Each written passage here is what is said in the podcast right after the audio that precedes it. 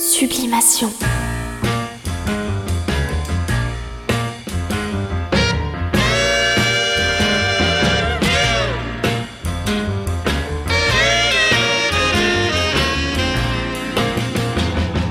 Sublimation, bonjour ou bonsoir. C'est selon On est sur internet donc on s'en fout comme disait l'autre. Le titre de l'épisode du jour, ou du soir du coup, c'est Chronique New Wave. Sublimation. Alors Mr. V, euh, pas mal de, nouvelles à partager aujourd'hui. Euh, alors je consulte mes fiches. Dans quel ordre allons-nous procéder? Bien, Tout d'abord, je vais annoncer. Il y a tellement d'annonces. La première, euh, Sublimation, eh bien, a en quelque sorte rempli l'ancienne Belgique. C'est la parabole que j'ai utilisée dans un article paru sur le blog. C'est la deuxième annonce, c'est que Sublimation a relancé une version écrite, un blog, j'en parle dans quelques instants, et un article qui a été publié euh, aujourd'hui, jour où, nous enregistrons, euh, eh bien, avait pour titre euh, Sublimation remplit l'ancienne Belgique gratuitement, eh bien parce que nous avons franchi le cap des 2000 téléchargements. On a dépassé le circuit royal. On a dépassé le cirque royal, effectivement, euh, le, le botanique, hein, les différentes salles du botanique. Et c'est la parabole que j'utilise dans cet article, euh, puisque on est assez fier de ce résultat, sachant qu'on a eu jusqu'à présent, eh bien, euh, bien peu de soutien de l'establishment journalistique belge, ma foi. Surprise. Euh, on ne les a pas démarchés non plus, hein, il faut être honnête. Et donc c'est un résultat obtenu euh, uniquement grâce aux, aux bouches à oreille de nos, nos auditeurs, donc euh, merci pour ça. Alors je le mentionnais, Sublimation c'est doté d'une version écrite, un blog, euh, dont l'objet pour l'instant est surtout de commenter les podcasts, c'est un petit peu le journal du podcast, où eh bien, je publie des, des débriefings pour le moment des, émissions, notamment les, anciennes, quelques sublimations vintage euh, qui ont été publiées, eh j'en ai profité pour les remettre en contexte euh, sur ce blog qui se trouve donc sur l'app Tumblr. Alors Tumblr, c'est un choix qui, surprend certaines personnes. C'est une app que j'aime beaucoup personnellement, qui me semble être une bonne alternative à, Instagram, qui est très pratique d'utilisation pour euh, publier et consulter des, textes sur un, téléphone en tout cas euh, sur tout type de support par rapport à, d'autres systèmes de blog que, que j'avais envisagé. Et puis Tumblr qui a l'air de déranger le système puisque euh, eh bien, le groupe Facebook refuse toute forme de partage de leurs liens, que ce soit sur Instagram ou Messenger, même par message privé, on ne peut pas partager leurs liens, c'est dire si ce réseau doit leur faire peur. Mais Sublimation n'est pas de retour que, euh, non pas sur les ondes, mais dans, sur la toile, avec le podcast et, le blog, euh, il est également de retour derrière les platines, dans les endroits où on danse. Alors suite à nos émissions euh, un peu festives et dansantes, euh, celle avec Olivier Gossery ou bien euh, plus encore Oh Isn't It Wild qui a eu vraiment aussi un, gros succès, eh bien ça nous a valu une, invitation à rejouer, à repasser derrière le DJ Booth. Et donc je serai en, live pour un DJ set au corner au cimetière d'Ixelles pour un événement qui est intitulé Sublimation is live. Donc c'est vraiment une soirée qui nous est dédiée le jeudi 9 juin à partir de 22h30 et ce jusqu'à la fermeture. Alors j'espère agendas à vos agendas. J'espère que euh, beaucoup euh, d'entre vous seront présents, pourront se, se libérer ce jeudi soir. Et euh, n'hésitez pas, si vous êtes sympathisant de Sublimation, à venir vous présenter. Et si vous n'êtes pas sympathisant, eh bien, venez aussi vous présenter parce qu'on ne sera pas tout seul. Je rappelle donc la date, c'est le 9 juin et le lieu, le bar Le Corner, euh, avenue de l'Université numéro 1, c'est juste sur le coin en face du cimetière d'Ixelles. Si tu vois Mesteville le rond-point, tu as la, la Bécasse. De l'autre côté, tu as la Bastoche. Et bien, c'est sur le même côté que la Bastoche. En fait, c'est l'ancien café de l'université Ah qui s'est appelé un temps Knockout Université XL. Et euh, comme voilà, il y avait une confusion avec la boîte du même nom qui appartient aux mêmes personnes, euh, euh, qui est à, il y en a une à Waterloo, il y en a une à Knock, comme le nom le laisse deviner. Euh, ils ont renommé cet établissement Corner et c'est vrai que c'est un super endroit. Beaucoup de monde le week-end, du jeudi au, samedi soir, ça ne désemplit pas. Je vais vraisemblablement jouer jusque 2h du matin, comme ça vous savez, si vous avez un- dans votre emploi du temps la possibilité de passer même tard dans la soirée, n'hésitez pas. J'ai carte blanche au niveau musical, donc euh, aucune, hein, dans des bars comme ça, on pourrait craindre euh, aucune contrainte de devoir jouer une musique commerciale ou autre, pas du tout. Euh, le Corner souhaite commencer le jeudi un, événement, une, soirée à thème avec une musique plus alternative, dansante, mais pas ce qu'on entend dans les autres bars du quartier comme le WAF et le L Café, dont on a d'ailleurs beaucoup parlé récemment. hein. Information très importante, les agresseurs et harceleurs sexuels ne seront pas acceptés. Ah non, aucun. Non, ça c'est exclu. hein. Je le disais en introduction, le titre de l'émission aujourd'hui c'est Chronique New Wave. Alors euh, je suis parti à la rencontre de, de deux, musiciens, deux auteurs, euh, Bruno Eutersprott et Stéphane Barbery, qui ont publié ensemble euh, deux livres intitulés Chronique New Wave. Ils sont écrits par euh, Bruno Eutersprott et illustrés par Stéphane Barbery. On a eu un, un entretien euh, assez sympathique, hein, on va l'introduire dans quelques minutes, euh, qui, qui a eu lieu dans un endroit aussi très sympa. C'était un restaurant de la rue de l'enseignement. Alors pour, pour les gens qui, on peut le citer, hein, On peut le citer. pour les gens qui, qui connaissent bien le Cirque Royal, c'est la rue où se situe le, le Cirque Royal. Et, et si, comme moi, quand vous, vous allez voir un concert au Cirque Royal, vous aimez manger un bout dans le quartier, eh bien, on peut recommander le restaurant qui nous a accueillis, qui s'appelle Il Covo. Mais attention, comme tout est fait, minute, Ouais. faut pas y aller si vous avez qu'une demi-heure pour manger. Ah voilà. Donc euh, c'est plus si on a le temps, quoi. hein. Bah, si vous voulez y aller avant. euh, Ou il faut réserver, peut-être. spectacle, aussi c'est mieux, mais surtout avant un spectacle, il vaut mieux avoir une heure devant soi plutôt qu'une demi-heure. C'est ça. 68 rue de l'enseignement, Il Covo, qui n'est pas notre sponsor, mais qui est un établissement euh, ah, que nous apprécions. Vous regarderez sur Google, il y a beaucoup de restaurants dans cette rue, mais euh, on vous conseille d'expérience celui-là. Et puis, ils nous ont euh, fait le plaisir de nous accueillir pour cette interview dans un endroit isolé. Donc, merci à Il Covo et on y retournera les soirs de concert au Cirque Royal. Et même. Et même quand il n'y a pas concert d'ailleurs, quand on est dans le quartier, parce qu'on connaît des gens dans le quartier. voilà. Il y a plein de chouettes cafés dans ce quartier. C'est près de la colonne du Congrès, pour ceux qui connaissent Bruxelles. Alors avec nos invités, euh, je tiens à vous prévenir, euh, c'est ce qu'on appelle sur euh, les réseaux sociaux postmodernes un trigger warning, TW. Alors il y, a- des gens de 40-50 ans, enfin je dis ça, j'ai 43, hein, mais qui ne savent pas ce que c'est un trigger warning. Mr. V, j'avais fait suivre des copies d'écran de, de statuts, euh, des trucs euh, Instagram féministes un peu délirants. Et alors ça commence par Tewe, donc c'est pour annoncer qu'on va parler de quelque chose de désagréable ou de triste, et que si des jeunes un peu fragiles euh, sur un sujet, Il valait mieux voilà. Donc moi je, je voudrais placer ici un trigger warning dans ce podcast. C'est que l'interview qui va suivre et qu'on va écouter en, en- en quelques extraits qui seront accompagnés comme d'habitude évidemment de morceaux de musique. Sublimation c'est d'abord ça, c'est la musique euh, de qualité, du moins nous l'espérons. Et, euh, et donc euh, ces extraits ne sont pas toujours très fun. Hein, on peut le dire, c'est-à-dire que Après voilà, on a affaire à des intervenants qui ont une vie assez difficile et qui ont vécu le, le trip New Wave, même Cold Wave, assez au premier degré dans les années 80. Et ils en parlent voilà, d'une façon euh, que je vous laisserai découvrir.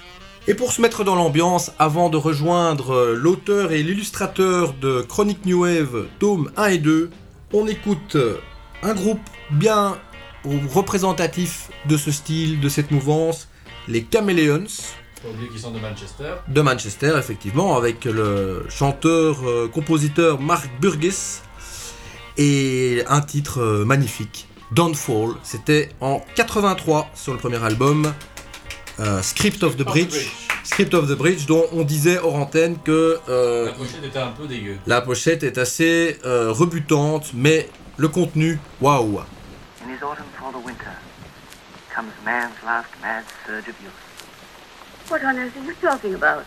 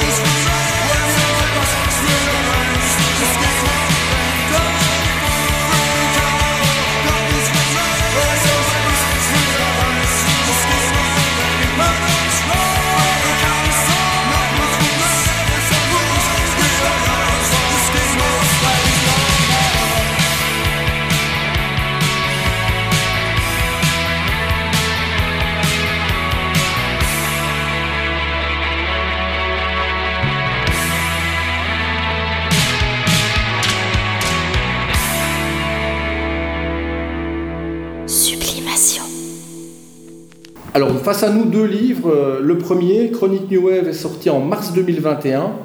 Le second, le deuxième tome, euh, en janvier de cette année.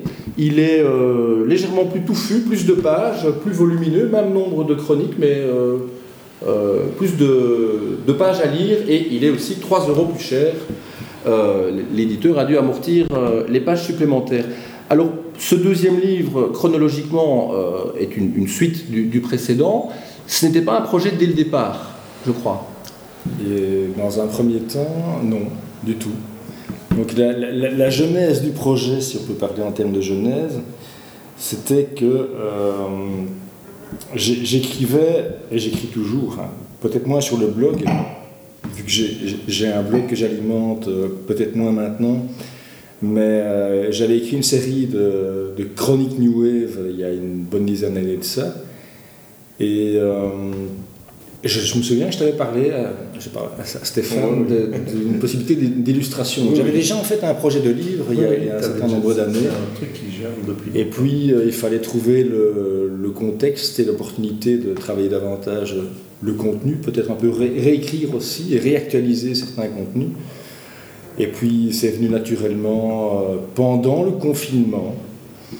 Euh, et je t'ai recontacté à ce moment-là pour, pour en faire les illustrations. Je t'en ai envoyé une série, tu as, accroché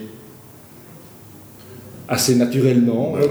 Alors là, c'est le processus euh, créatif, c'est-à-dire que euh, les illustrations ont été créées sur base du texte.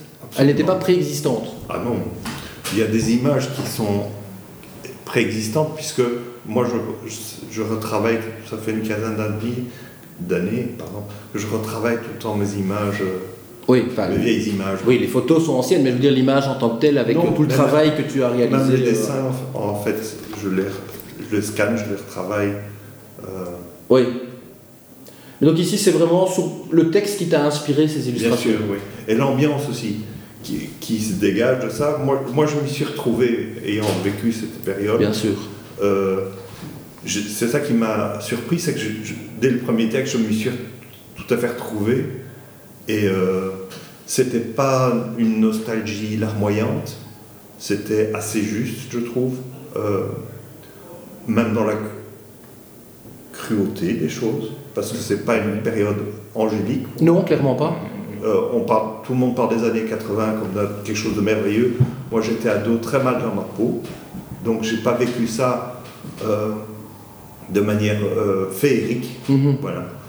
Et je- ce que j'aime bien dans, dans ces textes, c'est cette ambiance un peu acide et, et retranscrite. En Et effet, assez justement. oui. Voilà. Oui, oui. Euh, alors, ce sont des chroniques, mais que ce soit clair, pas des chroniques de disques, comme le, le titre du livre pourrait le laisser Ouais, penser. laisser penser, ouais. Euh, ce sont euh, des chroniques d'épisodes précis de la vie de l'auteur, ou en tout cas du narrateur, puisqu'il y a parfois une ambiguïté, un doute, on ne sait pas très bien qu'est-ce qui est autobiographique, qu'est-ce qui concerne d'autres personnes. Il y a une technique d'écriture ici qui est le, le recours à, à des personnages. Des parties un peu fictionnelles aussi d'ailleurs. hein. Oui, c'est une question que j'allais te poser. Quelle est la part de fiction et, et de réel dans toutes ces, ces histoires? Certaines qui paraissent très authentiques et d'autres aussi. Enfin, c'est c'est difficile de départager. Enfin, ça, tu peux garder aussi le mystère sur. euh, Ouais, ouais. La part d'authenticité, euh, de toute façon, l'écrit est sincère, déjà. Je crois que c'était important de- d'exprimer les choses euh, avec, avec les tripes, et telles que je les ai vécues à l'époque. Mais c'est vrai qu'il y a des. il y a certains passages, pas, pas dans le volume 1, mais dans le volume 2, qui sont davantage de l'ordre du fantasme. C'est ça. D'accord. pas, je n'ai pas découpé une petite copine en morceaux. Non, ça, cette partie-là, ça, j'avais pu l'imaginer jusque-là, mais je pensais à, à d'autres, euh, d'autres extraits du, du récit, donc on va reparler après. Euh, donc, ce sont les chroniques d'épisodes précis de ta vie, de souvenirs des années 80, 90 aussi dans le, le deuxième tome. Euh, Ça, ça- ça s'arrête avant 90. hein. Ça s'arrête oui, parce que 89. 80, fin 90, Par, fin contre, 80. par contre, il est, il est vraisemblable qu'il y ait des chroniques 90 Oui. Qui seront également illustrées par Stéphane. Alors, euh, justement, donc, c'est les chroniques plutôt de ta vie, on comprend, avec une partie fictionnelle, et la musique en toile de fond. Finalement, la musique est dans le, le décor, euh, néanmoins très présente dans le texte, puisqu'on sent que c'est ta passion. Il n'y a pas une page sans que tu fasses référence à un groupe, une chanson, un artiste, un concert, la musique en général. Exact. Euh, indissociable de ta vie, apparemment. Indissociable de l'écriture d'ailleurs. Pour, pour écrire, euh, c'est important d'écouter de la musique en même temps. Et tu écoutais la musique euh, dont tu parles en, en écrivant? À peu près? À peu près, oui, Ouais. effectivement. ouais. Ça, ça rythme aussi l'écriture et ça, et ça booste au niveau, de la, au niveau de la créativité. C'est ça. Mhm. Et ça t'a remis un peu en contexte un peu. Et ça me remis- ça m'a également remis dans le contexte, exactement. Alors les, les chroniques nous amènent euh, dans des lieux familiers. Hein, on n'est pas, c'est pas le journal d'Yves Adrien qui se passe à New York ou euh, à Palace, au Palace à Paris dans les fins 70. hein, c'est, euh, on va à Lessines, on va à, à des petits villages de- du Brabant, à Liège aussi. Enfin voilà, et des, des coins de Bruxelles. On parle de Watermal Boisfort, voilà, la gare de Boisfort plusieurs fois citée. Ce qui a un côté sympathique pour le lecteur qui connaît ces lieux, évidemment, puisqu'on peut plus facilement euh, s'identifier. Oui, c'est vrai, d'autant plus que euh, même si je suis bruxellois euh, d'origine, c'est vrai que mon vécu, en tout cas, c'est plus le vécu d'un- petit bourgeois du Brabant wallon, puisqu'en fait, Mhm. mes parents se sont, se sont expatriés en, en périphérie. Et, et c'est vrai qu'il y a tout un, toute une part de, de, de la réalité musicale bruxelloise qui m'a d'ailleurs échappé par le simple fait d'avoir quitté Bruxelles. Et donc c'est vrai que c'est un regard qui n'est pas celui d'un punk bruxellois. C'est pas euh, Dopsosis, quoi. C'est pas dope, c'est pas dope. C'est très très différent. Oui, clairement. Clairement. Là, on est dans la new wave, voire cold wave, l'idée derrière, Dop c'est le rock'n'roll. Hein, d'autres personnages, d'autres- d'autres C'est facettes. Alors, euh, les anecdotes sont parfois euh, étonnantes. Il y a même de la pornographie dans le premier ouvrage. Et il y en a dans. Oui, Oui, ouais, c'est vrai. euh, dans le Il y en deux, a. plus, bon, subtil, hein, mais euh, non, dans le premier, on a clairement. hein. Ouais. Euh, J'étais assez étonné de, de voir un texte cru comme ça euh, parmi d'autres plus ordinaires. C'était une volonté de quoi De choquer, euh, surprendre? Absolument pas. Absolument- Spontané. Absolument pas. Ah oui, non, ça fait partie de, d'une mise à nu. Et, et quand tu mets à nu quelque chose par l'écrit, ben, ça fait partie d'un tout. Il était ado à l'époque, ou post-ado, et la sexualité occupe une place importante dans, la, dans, fait de, de se constituer. Mais tout à l'heure, je faisais découvrir le livre à quelqu'un. C'est le passage que je lui ai fait lire en premier pour euh, accrocher. Du coup, il- il était intéressé de voir les autres pages. Non, après, il n'y a plus de sexe. Ouais. Mais voilà, non, c'est original. Mais euh, en effet, donc il n'y avait pas de tabou quoi dans Non, ton écriture. pas. Il y avait pas. Ouais, et t'as rien laissé à la relecture de côté quoi. Je n'ai, je n'ai pas, je n'ai pas supprimé de passage, euh, en tout cas en ce qui concerne la- la- l'aspect pornographique. Non. Je crois que c'est vraiment. euh, c'était une épreuve aussi parce que c'est vrai que c'est quelque part. euh, donc je, je parlais de mise à nu là tout de suite, mais c'est vrai que c'est pas, c'est pas édulcoré, c'est pas. euh, c'est pas magnifié non plus dans l'écriture, c'est du de l'émotion. quoi. Oui, les, choses, et les choses se mettent en place, elles se sont mises en place telles qu'elles Il me ont semble que tu as parlé tout à l'heure de sincérité. Ouais, c'est Et ça. euh, ça, va dans, dans cet, cet esprit-là. Je- moi, j'ai pas vu ça comme un texte pornographique. J'ai vu ça comme. Dans la forme, il l'est. Mais j'ai été, choqué non, mais j'ai été surpris, de, je trouvais ça audacieux, parce qu'en général, la pornographie est à part, c'est un style à part. Ouais. Il est vrai que bon, tu as des auteurs comme Bret Easton Ellis euh, qui glissent dans le roman de façon tout à fait euh, naturelle. Ouais. Et j'ai pensé un peu à ça. C'est-à-dire, euh, pourquoi extraire du texte effectivement euh, Ouais. Euh, l'aspect euh, sexuel comme si c'était euh, tabou en effet. Mais c'est vrai que les- auteurs que j'apprécie beaucoup abordent la sexualité de manière très crue, que ce soit Michel Houellebecq Par ou que- exemple. ou que ce soit Virginie Despentes dans un autre registre. Il y y y y a du cul, il y a même beaucoup de cul chez Virginie Despentes. Mais à côté de ça, il y a une démarche qui est, qui est plus sociologique et qui, qui, qui Ah oui, n'a oui, absolument. pas d'intérêt. Maintenant, on comprend que tu avais à l'époque euh, une, une vie bercée, euh, rythmée, on va dire, par ce- une série d'excès en général, comme Tout à fait. beaucoup de jeunes de l'époque, sûrement. Toi pas Non. Ah, si, évidemment. Ah si, évidemment. tu parles pas mal de- de- d'expériences drogue et autres, avec euh, un certain recul néanmoins. On voit que c'est un adulte qui écrit sur des expériences d'adolescence. C'est comme ça que je l'ai perçu en fait. Ouais, ouais c'est vrai, c'est vrai que c'était des épreuves marquantes. Et je parle bien d'épreuves parce que c'est vrai que le vécu que j'avais à ce moment-là était quand même un, un vécu, euh, même s'il était euh, intense, je dirais, il était marqué par une souffrance qui était, euh, qui était bien présente. Donc, le, le- le vécu adolescent, tu l'as évoqué à un moment donné, c'était pas quelque chose qui était, qui était sans, sans accroc, sans heurts ou sans, euh, ou sans difficulté. Quoi. C'était une traversée euh, à un moment donné du désert.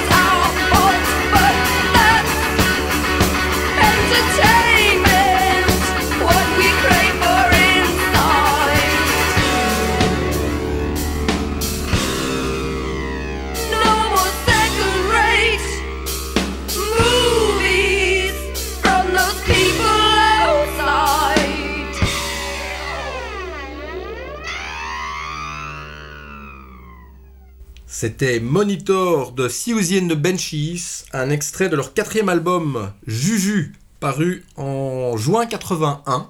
Juju, comme le vaudou. Juju, comme le vaudou, exactement. Mais moi, je le disais à la française parce que figure-toi que euh, Jérôme Prévost, dont on a parlé dans Oh Isn't It Wild, à son âme. paix à son âme, m'avait fait découvrir cet album. Et en bon français parisien, il disait Juju. Juju, de Siouxsie. Voilà.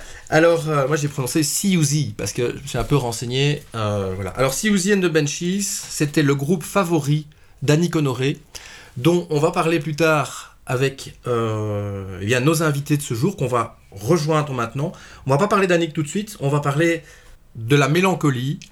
Et je leur ai posé la question, un peu rhétorique, je l'avoue. Est-ce que la musique que vous écoutiez ne contribuait pas à alimenter cette mélancolie Ben, cette espèce de mélancolie de l'adolescence, elle était présente évidemment dans tout le punk, le post-punk, sinon c'est pas ça. Non, bien sûr. Donc, si, et c'est- on, enfin, moi je parle de mon expérience, on s'est regroupés parce qu'on était tous comme ça un petit peu. C'était tous des écorchés en fait. Oui, c'est ça. Et, et- et évidemment, les substances sont rentrées là-dedans, ça fait un micmac pas possible. Beaucoup de gens sont plus là pour en parler aussi. Oui, alors c'est un, un aspect que je voulais aborder, Voilà. Jerry, tout ça. Oui, et, et d'autres. hein.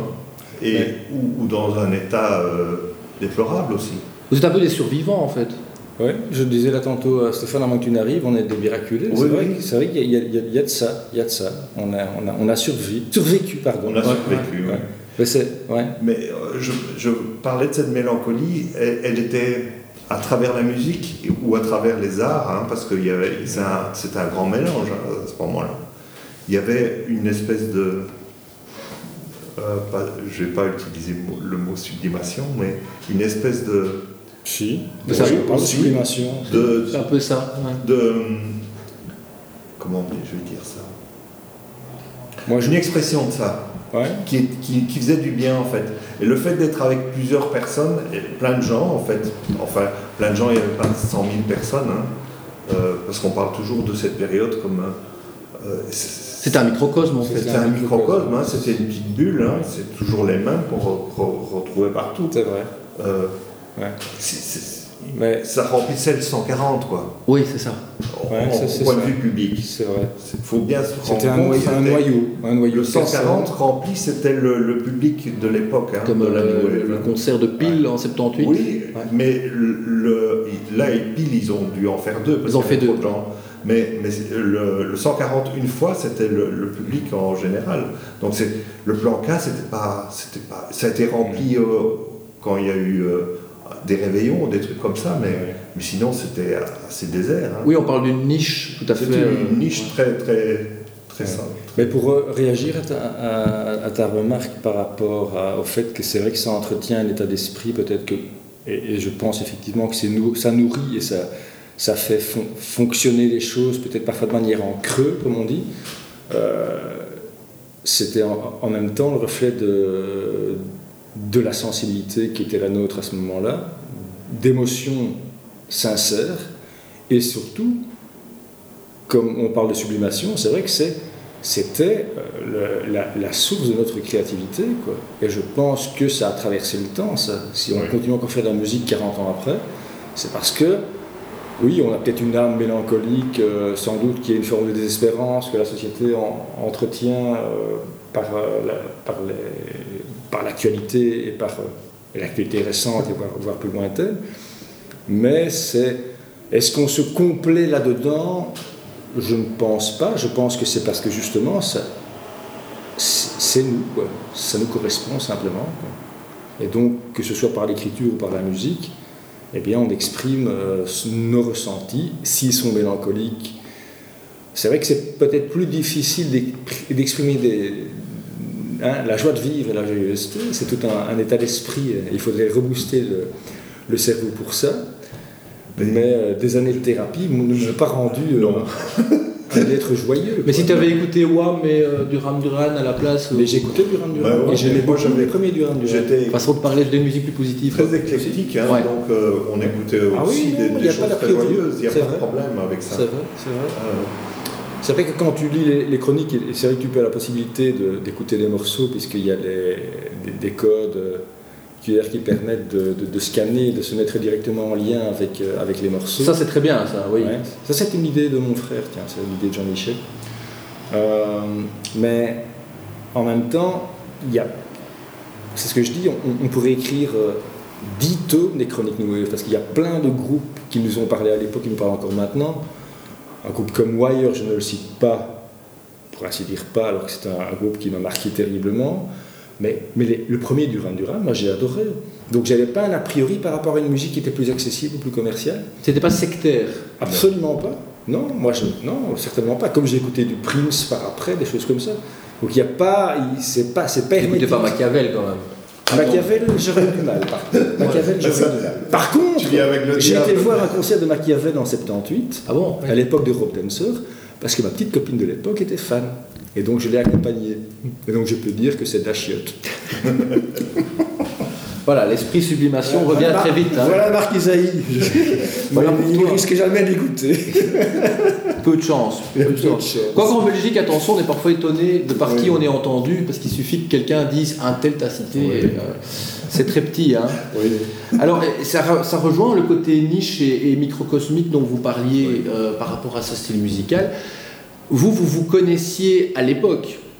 De vue. Non, De vue. pas vraiment. De vue et indirectement. via- Directement par ton guitariste. Par mon guitariste. Moi, moi, je connaissais son guitariste. Parce qu'il y, a- il y a des endroits où vous êtes au même endroit euh, dans, dans- Ah dans oui, le livre, hein, peut- euh, ouais. au Planca par exemple, Ouais, ouais, sur scène et dans le public. Ouais, ouais, ouais. Mais là, vous ne vous connaissez pas. Non, non, non. Donc c'est bien la preuve que le monde est petit, vous vous retrouvez sur À- un à même projet. moi, je ne connaissais pas, mais un an et demi après, je pense, peut-être deux ans, c'était en 82, Dominique, qui était avec moi euh, à l'école, qui était mon guitariste, que te connaissait bien, et on faisait de la musique, donc c'était Dirty Time, et on a Oui. effectivement fait une démo, on décrit un petit peu le, le- le contexte avec Jerry qui, Oui. qui, qui a mixé qui, euh, et qui a produit. Bon, ça a été plutôt un, un beat au niveau du résultat. Enfin, en tout cas, on était très frustrés du, du résultat. Et puis, il s'avère que euh, tu, as, tu as repris deux morceaux sur Et à ce compilation, moment-là, j'avais un label, label de cassette Ouais. qui s'appelait Camera Obscura, qui sortait des, des compiles. Et sur la deuxième compilation, il y a son groupe qui, comme je connaissais Dominique, Ouais. et qu'il est passé chez moi, il m'a apporté un morceau, enfin la démo, hein, j'ai pris un morceau.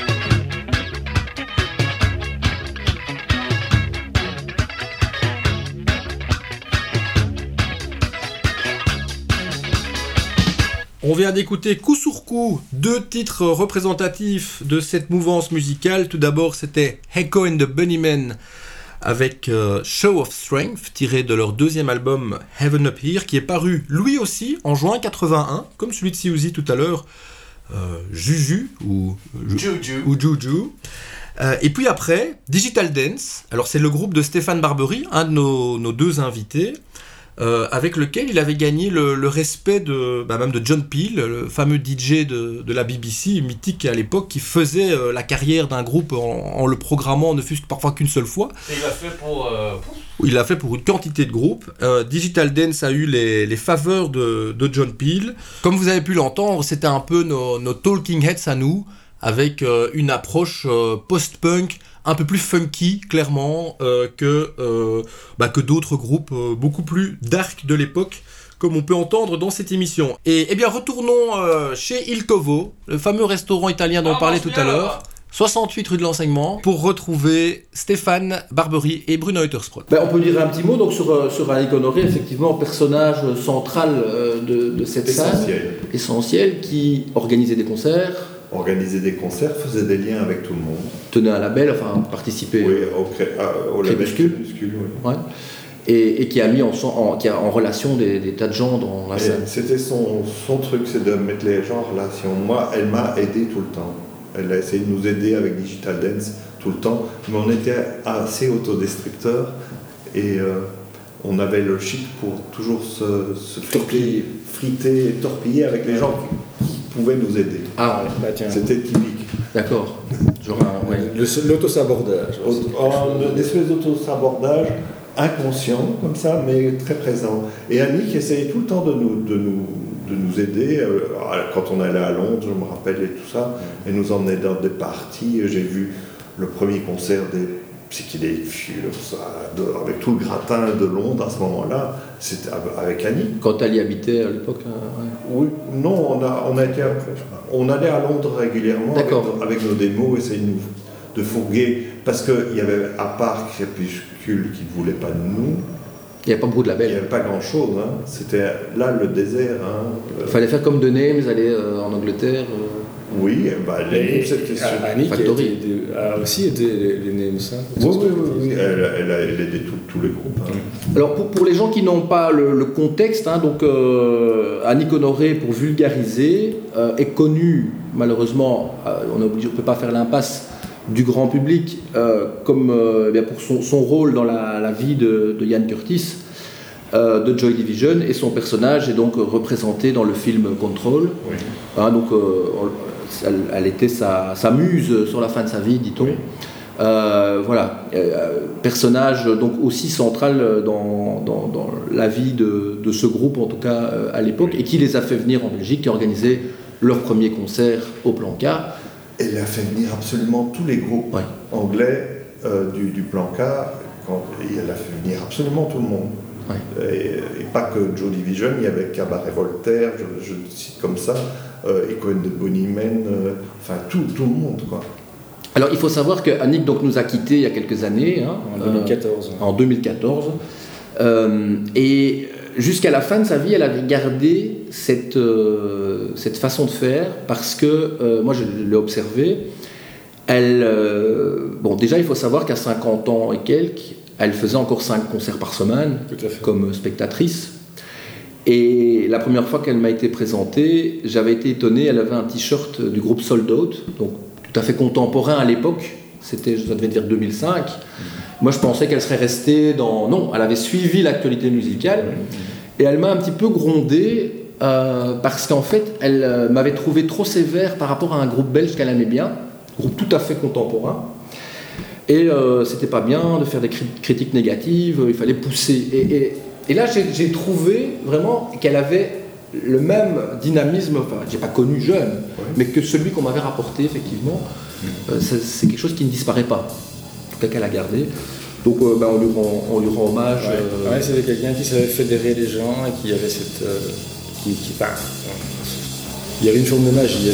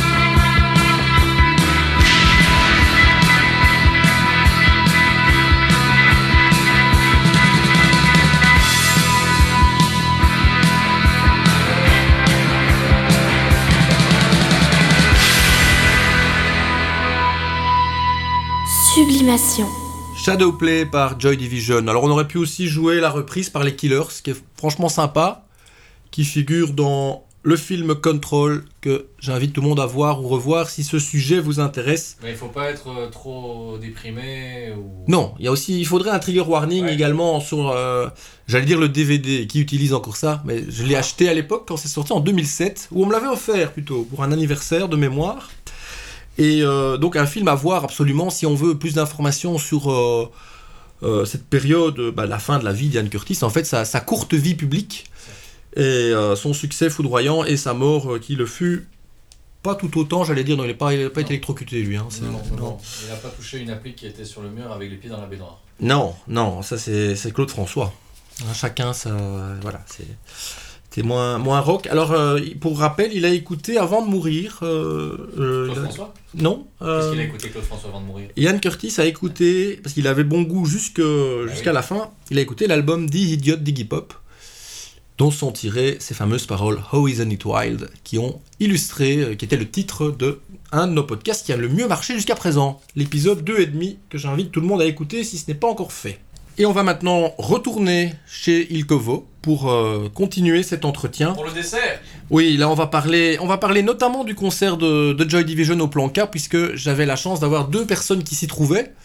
Euh, Bruno dans le public et Stéphane euh, carrément sur la scène en, en ouverture de Joy Division, et puis après dans les coulisses avec eux. Le podcast de Jérôme Delvaux, Sublimation. Alors, il y a un concert dont on doit souvent te parler, que tu as, que tu as joué, et dont je parle parce que tu, es, tu y étais présent et qu'il est, c'est un des sujets du livre. On ne peut pas éviter le sujet, c'est le fameux concert où il y avait euh, 2000 Bruxellois qui se trouvaient, paraît-il, mais ils étaient beaucoup moins en réalité. Oui, faut, faut ré- réduire. Bon, c'était bien rempli quand même. Donc là, je parle de Joy Division au plan K, Oui. dont Digital Dance a fait la première partie en 79. 79, oui. Oui, parce qu'il y a eu un retour Non, en non, 80. 79. Non, non, non, Non, non, c'était en 80. Ah, c'est le deuxième C'est le concert. deuxième. Pardon, c'est le deuxième. En, en février. Le premier concert, c'était un. un- C'était avec Cabaret Voltaire. Oui, il y avait- Il y avait un. Cabaret il y avait Voltaire. Plein de gens, il y avait Brooks à l'étage. William Burroughs a été loin. Qui a d'ailleurs avoué, enfin, il y a enfin, un fameux passage où, où il rabrouille Yann Curtis qui peut lui, lui faire euh, signer, lui demander une dédicace. C'est un truc assez incroyable ça. Oui, il a refusé une dédicace. Il a refusé une Mais il dédicace, il- il etc. était pas tellement sympathique. Non, hein. Non, il paraît. Non. Mais il se droguait, hein, beaucoup. Ah, Oui, mais bon, Bon. c'était pas le seul. non, certainement. Non, mais c'était un héroïnomane. hein. Ah oui, Ouais. ça, marche là. ça. Ouais, c'est- ça laisse des traces. Mais le, le concert euh, de, de Joe Division, c'était le deuxième. Oui, oui, le en deuxième effet. venu. Ouais. Donc ils étaient déjà un peu plus connus. Un peu plus connu, oui. Et qu'est-ce que tu gardes ça Pour toi, c'est un, concert comme un autre? Ah non, En tant que musicien, je parle. En tant hein. que musicien, moi, je- pour être sincère, je devais chanter un morceau. C'est la première fois que j'ai chanté sur scène, c'est la seule fois. Parce qu'en répétition, ça allait. Et en fait, je ne me suis pas rendu compte qu'en en concert, il y aurait plein de gens. Et il y avait assez bien de gens. Bah oui. oui. Et donc, il y a un moment, j'ai dit, allez, hop, vas-y, c'est à toi. Et alors, j'étais pétrifié, je ne savais pas chanter, je ne savais pas jouer, c'était horrible. J'ai un souvenir tout à fait personnel, horrible de ça. Mais sinon, j'ai entendu un enregistrement de nous, on n'était pas très très bon à, ce- à cette époque-là, je, je pense. Dance était un peu malade. Mm. C'était une période où on s'entendait plus très bien avec une partie des, des- des- des musiciens qui composaient le groupe.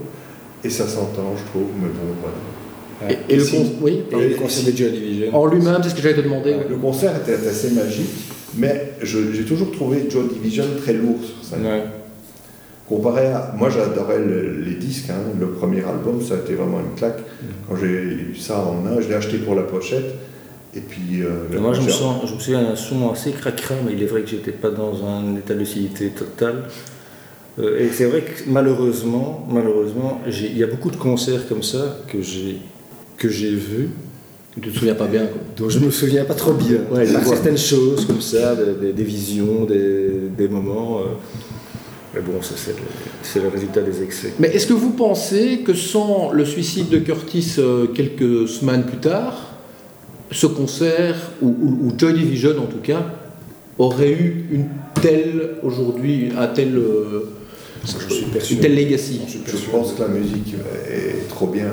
Oui, la musique était... ouais, ouais, c'est- trop. Ça marque la fin du punk pour moi. Ouais. C'est le premier groupe New Wave pour toi? La, la fin, la fin de Joy Division marque la fin du punk pour moi. La fin du punk en tout Ouais. cas. ouais. Qu'après, c'est la dé- désillusion, et le, mais c'est vraiment la fin de l'euphorie, je veux dire. Ouais. Et c'est Il, il était charmant, cet homme-là, en plus, hein, euh, humainement. ouais, Euh, mais il était décrit que ça devait finir comme ça parce que Oui. tout, tout dans la musique, tout dans ce qu'il exprime, euh, à Testex, c'était quelque chose, il y avait une forme de fulgurance, Oui. de génie, mais ça ne pouvait pas durer. Non. Et donc, il, bon, c'est vrai qu'il y, a des- il y a des gens dont on parle jamais, mais un, un gars comme James Spiorich, qui est décédé la- l'année passée, qui était euh, fondateur de Trapping Crystal, Hum, hum, hum, et musicien jusqu'à son décès avec Psychic TV, le connaissait bien. Et, euh, et Curtis lui avait dit qu'il comptait euh, passer à autre chose parce qu'il ne supportait plus la pression qu'il vivait dans, dans le cadre du groupe. Et qu'il était vraiment oui, la- à la limite de ses possibilités. Quoi. Et donc ce qui s'est passé après, finalement, même s'il il parlait auprès des autres de, ce- de- de la tournée aux États-Unis, etc., c'était c'était presque couru d'avance. quoi. Ce que j'ai senti, moi, c'est qu'il y avait un, un schisme entre, entre eux. Il y avait le groupe qui, qui rigolait dans, dans son coin, qui n'était pas tellement intéressant, je je veux bien reconnaître. C'est pas des gens qui parlent de bagnole et tout ça, ils étaient pas tellement. Et, et lui qui était à part. C'était des prolétaires. Il ils était avaient tout à fait à part. Ouais. Et il.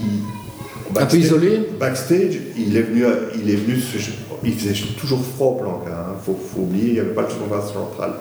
On avait mis, ils avaient mis un petit radiateur électrique, on s'est chauffé tous. Et il est venu avec nous se chauffer, mais et alors il a dit, it's really cold wave. C'était rigolo. Comme... It's really cold wave. Ouais. Marrant. Voilà une anecdote euh, inattendue sur, euh, sur Ian Curtis, dont on ne pouvait pas ne, ne pas parler vu que son fantôme, je dirais, euh, il, est, il est omniprésent. rôde euh, dans, dans- dans le livre et en effet on, on retrouve euh, la musique de Joy Division, ses textes à différents endroits, notamment vous êtes euh, en sortie, euh, vous avez bu un verre et vous chantez euh, euh, Dance to the Radio, je ne sais plus Euh, laquelle. non, non, c'était euh, In the Center of the City, in the Ouais. night, waiting for you. C'est celle-là, C'est Shadowplay. Shadowplay. Shadowplay. Sublimation. C'était la sublime atmosphère de Joy Division. hein, donc, euh, pour euh, conclure cet entretien avec les auteurs de- des ouvrages Chronique New Wave, enfin, plus exactement, l'auteur et l'illustrateur. Et donc, vous l'avez compris, euh, des chroniques, non pas de disques, mais de d'épisodes de la vie de l'auteur. Et comme, vous l'avez avez pu le comprendre, des épisodes pas toujours très joyeux. Alors, l'émission va se terminer ici, Mr. V. Euh, nous, on s'est bien amusé quand même, hein, malgré l'humeur euh, des intervenants, hein, qui était un petit peu, euh, on va dire, euh, voilà, hein, pas trop On a festif. connu plus Zwanzer. Oui, donc disons qu'ils sont, voilà, ils sont cohérents hein, par rapport à leur, euh, leurs goûts musicaux et leur démarche Et artistique. ça représente une époque et ce qu'ils ont ressenti. Donc.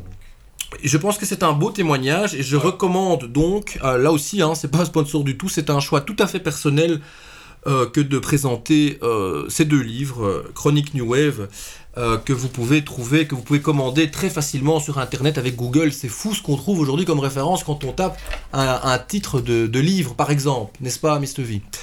la prochaine sublimation que nous allons enregistrer, c'est Guerre et paix. Avant de recevoir Serge Kosman, euh, journaliste pour rappel, hein, pour, euh, pour ceux qui ne, suivent pas tout ce qui se passe dans les coulisses du microcosme euh, journalistico-culturel belge. Euh, journaliste engagé, on peut dire. Euh, avant de le recevoir, eh bien, vous, découvrirez encore probablement une ou l'autre sublimation vintage. Il y en a une qui va paraître dans quelques jours. Elle sera en ligne très probablement au moment où vous entendrez ceci. Elle a pour titre euh, Sunglasses Inside Buildings. Ça veut dire des lunettes de soleil à l'intérieur. Vous comprendrez pourquoi c'est avec Benjamin Scos. Ça a été enregistré aux Nuits Botaniques 2013. Euh, Benjamin Scos qui était euh, mon, invité. Et euh, d'autres sublimations vintage à ne pas manquer sur vos apps Deezer, Spotify, Apple Music et autres. Notamment une qui a très très bien marché et qui est un peu dans le même thème musical que ce que vous avez entendu aujourd'hui. C'est le, tout- titre, c'est tout un programme Cold Love, Satanic Sex and Funny Suicide par et avec Théophile de Giraud, le podcast Cold Wave définitif. Voilà. Moi, je crois que Benjamin Scott, c'était le producteur de Sublimation. Ce n'est pas le producteur de Sublimation, c'est une, rumeur à laquelle il y a lieu de tordre le cou. La rubrique Ask Sublimation sert à ça. hein. euh, je rappelle l'existence de cette rubrique et des questions que vous pouvez continuer à nous envoyer euh, à l'adresse mail que vous connaissez maintenant par cœur. Euh, sublimationpodcast.gmail.com. On a encore reçu pas mal de questions. Et donc, continuez de suivre cette rubrique également, en plus des sublimations vintage. Je vous ai parlé de celle euh, euh, consacrée à la Cold Wave avec euh, Théophile de Giraud, le, fameux écrivain surréaliste, provocateur, un peu fou, hein, donc, dont j'ai aussi republié une interview et, et un debrief de ce posta- podcast, pardon, j'allais dire ce spectacle. Alors, c'est un mot valise entre podcast et spectacle La novlangue. la novlangue, et c'était un peu ça. Euh, un autre, un autre euh, podcast ou, ou spectacle, Spectacle. ouais, délirant, lui, c'est euh, le, le morceau caché, euh, comme on l'avait appelé à l'époque, c'est renommé maintenant Décadence et Inélégance. C'était un bonus track de fin 2013, avec notamment un passage où j'étais vraiment, vraiment très, très sous. Ça n'avait Fatigué. oui, ça n'avait pas été diffusé à l'époque, fatigué, c'est ça. Évidemment, euh, on l'a placé là un peu comme bêtisier. Bon, avec du recul, moi ça m'a beaucoup fait rire. Et je crois que bah, les réactions des gens que j'ai eues aussi, c'était euh, une fameuse. hein. Voilà, maintenant on fait un peu attention hein, avant de prendre le métro. On coupe. On écoute la dernière euh, chanson de cette émission. Son titre, bah, on ne pouvait pas faire autrement. The Last Song, par Trisomie 21. Groupe français du nord de la France. Ils viennent de Denain. Euh, c'est près de Valenciennes. Ils s'appelaient Hervé et Philippe Lompré. C'était deux frères avec euh, des musiciens autour d'eux et des, des compositions complètement. Comment dire Déjanté. Écoutez, ça s'appelle The Last Dance. À la prochaine!